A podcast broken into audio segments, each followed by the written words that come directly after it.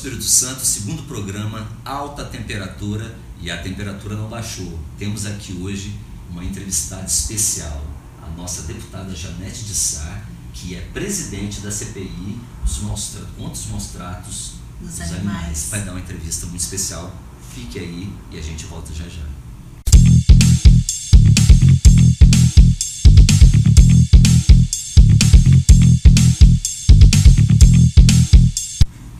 Olá pessoal do Espírito Santo, estamos aqui no programa Alta Temperatura de volta, no nosso primeiro bloco e agora com a nossa querida eh, ilustre deputada Janete de Sá. Posso te chamar de Janete?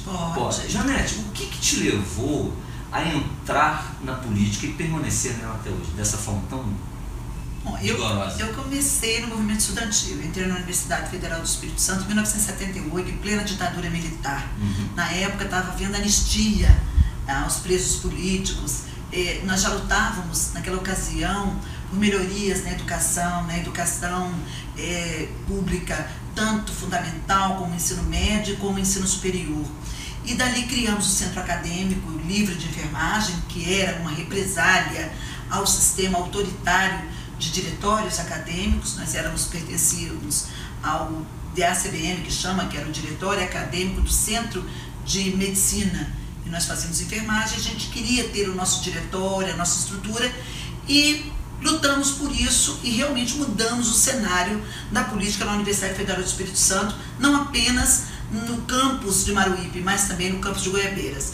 Logo eu já estava na Vale do Rio Doce, logo, logo eu passei para o movimento sindical ferroviário, me tornando, em 1996, a primeira mulher a presidir um sindicato interestadual, um dos mais importantes do nosso estado de nosso país e na América Latina, que é o Sindicato dos Trabalhadores da Vale, onde 97% da categoria na época era masculina e me escolheram para di- dirigir os destinos daquela categoria, que logo em seguida teve a privatização da Vale. Então você imagina, no pior período dos empregados da Vale, eu estava à frente da direção deste importante sindicato que pega os estados do Espírito Santo e de Minas Gerais e liderando um movimento contra a privatização da Vale em todo o país e fora dele, porque a gente tinha a visão de que quem ia comprar a Vale eram, era a Anglo-América, que era da África do Sul.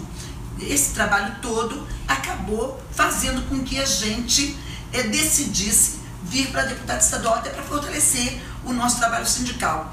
E essas, essas injustiças sociais que existiam dentro da Vale e no meu estado acabaram me levando para essa candidatura de deputado estadual que aconteceu em 2002, onde eu venho sendo reeleita por cinco mandatos consecutivos. Na minha reeleição, na minha primeira reeleição, eu fui a mais votada da Assembleia. Então, assim, foi um trabalho muito grandioso que começou junto dos ferroviários, mas por conta de observar que as oportunidades não chegaram em todos os lugares do Espírito Santo, eu fui levando esse trabalho para o interior, eu fui adentrando na questão das mulheres que são vítimas de violência, da agricultura familiar, que até então não tinha o prestígio que hoje possui, levando equipamentos, levando maquinários, e nós fomos melhorando a vida das pessoas do interior. Hoje, o nosso mandato é um mandato grandioso, ele tem um volume muito grande, porque ele está em todo o estado do Espírito Santo, trabalhando forte por todo o nosso estado, em todo o interior e também aqui nessa região da Grande Vitória. Maravilhoso. Ah, então, como é que foi essa questão, então, a partir de todo esse trabalho? Você disse que teve uma- um trabalho em relação à agricultura familiar, do interior. é, e teve um momento que agora é um momento que eu acho que você está, não sei se é o ápice, mas é um momento muito visível da questão dos maltratos contra animais.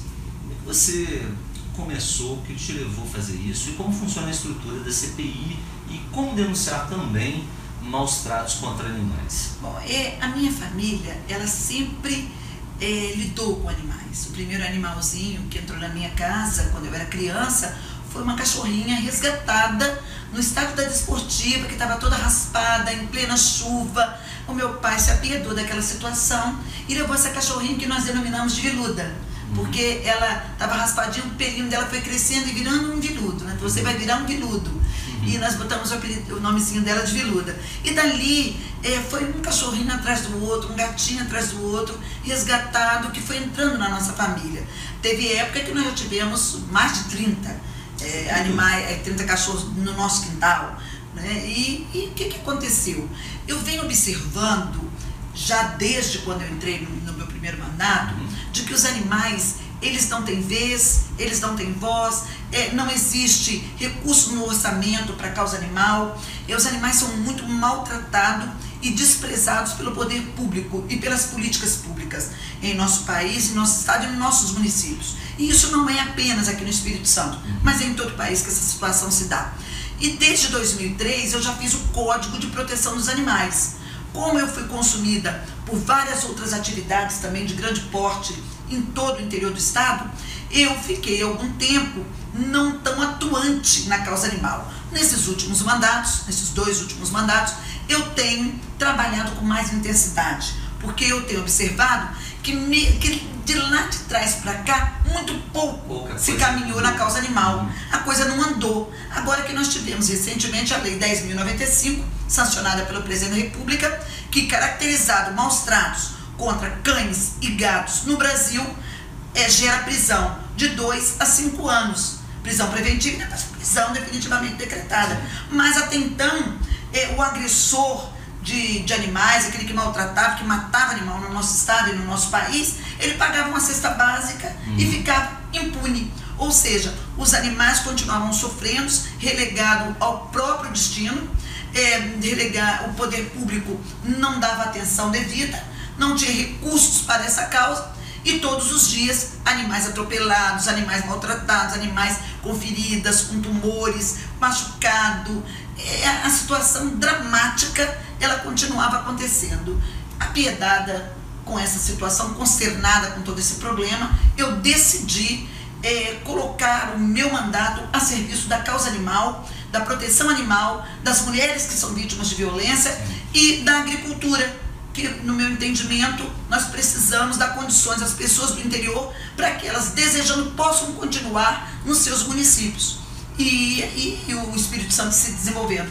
E então, foi assim que eu pautei o meu mandato. É, você então, é exatamente isso que eu ia falar. Então você tem esses três eixos, a questão da agricultura, né, da causa animal, a causa animal e a defesa né, das mulheres, defesa crianças das mulheres, e idosos que são vítimas sim, de violência. Mulheres, crianças e idosos, né? São esses três frontos que você que é o que você mais atua, atua. né? Fantástico.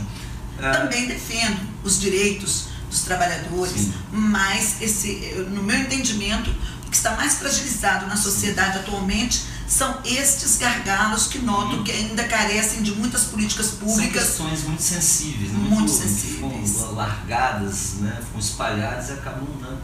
E a sua atuação na CPI? Você é presidente da CPI. A CPI pode simplesmente chegar lá maltratado, verifica, como é que é? Verifica o maltrato animal, como é que faz a denúncia, pode chegar e prender. Você prendeu quantas pessoas? Como é que funciona esse negócio? É, bom, a CPI ela não tem o poder de polícia. Ela tem o poder de investigar uhum. um, um, caso denunciado.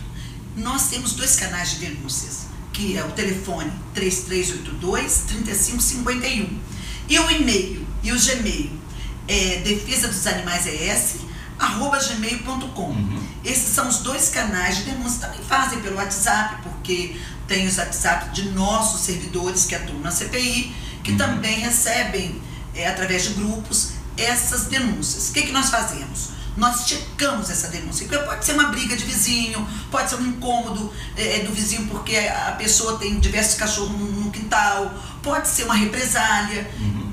Identificando que se trata de maus tratos, nós é, traçamos uma estratégia para aquela operação. Se vai ser uma diligência, ou se nós mandamos os servidores da CPI. Uma diligência que você diz é ir é, até o local. Ir até o local, ir até o local para identificar o fato. Né? Nós temos, é importante dizer que a composição da CPI ela é feita por três deputados, uhum. que sou eu que presido, o deputado Pasolini, que é o relator. Que agora se elegeu para. É, que né? se elegeu para prefeito, nós vamos ter que identificar um outro relator. Uhum. E o deputado Vandinho Leite, que é o vice-presidente. Uhum. Nós três somos os deputados responsáveis pela CPI, onde essas matérias elas chegam para a presidência da CPI. E temos dois servidores, que é o Juarez e o Hugo, que vão até as diligências iniciais para verificar o fato. Uhum. Verificando o fato, nós traçamos a estratégia. Trata-se, a olho nu, identificamos que pode ser maus tratos, nós acionamos o Conselho Regional de Medicina Veterinária, nós temos também veterinários independentes, e aqui vale ressaltar o nome da Nazian Gava, que é uma veterinária que tem nos ajudado muito nessas diligências. Ela trabalha nós, gratuitamente. Gratuitamente em favor da causa. Tá? Né? Parabéns nós, é, nós chamamos a Polícia Civil através hum. da Delegacia de Crimes Ambientais. Doutor Eduardo Passamani também tem sido um grande delegado nessa causa junto conosco, mais dois investigadores de polícia. E quando é o caso, também acionamos a Guarda Municipal, a Polícia Montada hum. né, da, do nosso quartel e também a Polícia Ambiental. É, depende muito do quadro.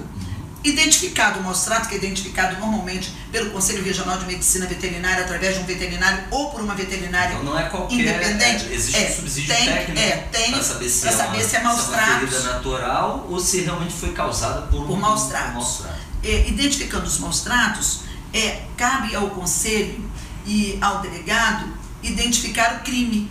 Uhum. Né? O Conselho identifica o crime, uma, o, o delegado ele determina é, qual é o código no processo civil para aquele crime e ofere nós oferecemos toda essa análise que foi feita, essa investigação, as filmagens da diligência e da denúncia para o Ministério Público e para o delegado da Delegacia de Crimes Ambientais, que são os responsáveis por dar sequência a esse processo investigatório de polícia, ao trabalho de polícia. E o Ministério Público ele oferece a denúncia ao Poder Judiciário para que se estabeleça um processo judicial a partir daquele crime. Geralmente vocês pedem a prisão logo, quer dizer, nós, pedi, nós pedimos a, suge, Público, sugerimos a prisão preventiva, a prisão preventiva, que em vários casos ela é decretada. decretada. Nós tivemos, depois da lei, que é recente, a lei 10.095, que foi recentemente sancionada pelo presidente da República, nós já tivemos quatro casos de pessoas que foram identificadas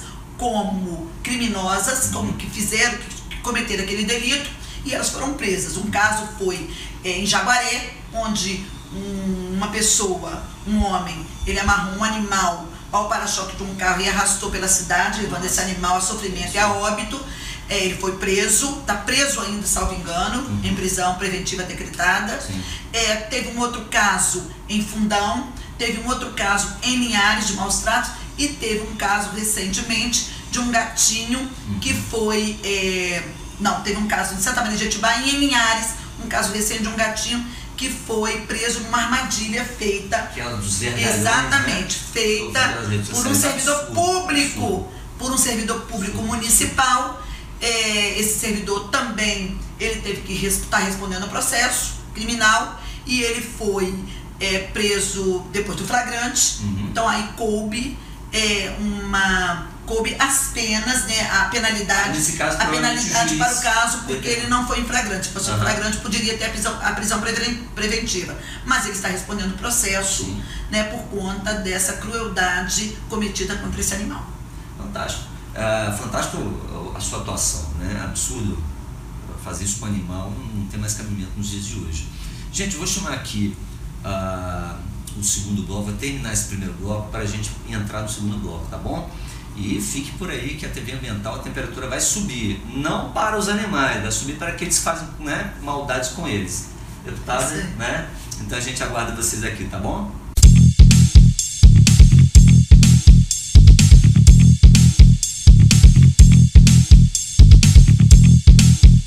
Estamos aqui de volta no segundo bloco do programa Alta Temperatura com a nossa ilustre deputada Janete de Sá. Deputada, você explicou toda a questão de como é feita a prisão, como é indicada, como é capturado, né, etc. A pessoa que maltratou. Agora, o animal, quando ele sobrevive, qual o destino que ele tem? Primeiro, quero agradecer a proteção animal, porque identificados, mostrados através de um médico veterinário, nós resgatamos esse animal. Nós temos o poder, nós não temos o poder de polícia, Sim. a CPI, mas tem o poder de resgatar esse animal. Eu quero aqui deixar claro para todos que, inicialmente, para que a gente possa fazer uma diligência dessa, eu preciso do boletim unificado, que é um boletim que é feito online, uhum. pela, pra junto à delegacia, ou presencial.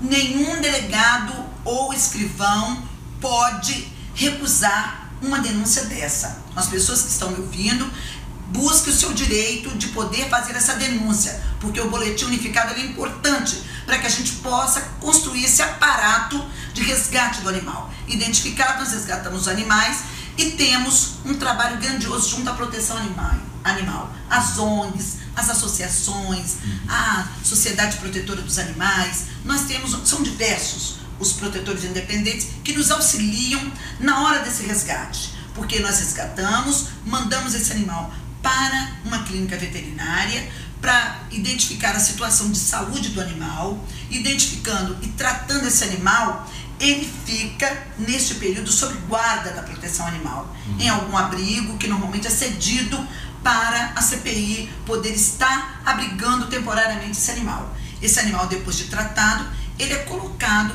pelo próprio abrigo para adoção, uma adoção responsável, porque a gente também tem que analisar com muita propriedade a adoção, para esse animal ter a chance de uma segunda oportunidade. Sim. Então é assim que nós fazemos e fica aqui o nosso agradecimento aos protetores animais que têm sido os verdadeiros anjos da guarda da causa animal, é, fazendo com que esses animais eles tenham um amparo, um amparo naquele momento em que ele é resgatado em situação muito difícil, especialmente com a saúde muito debilitada.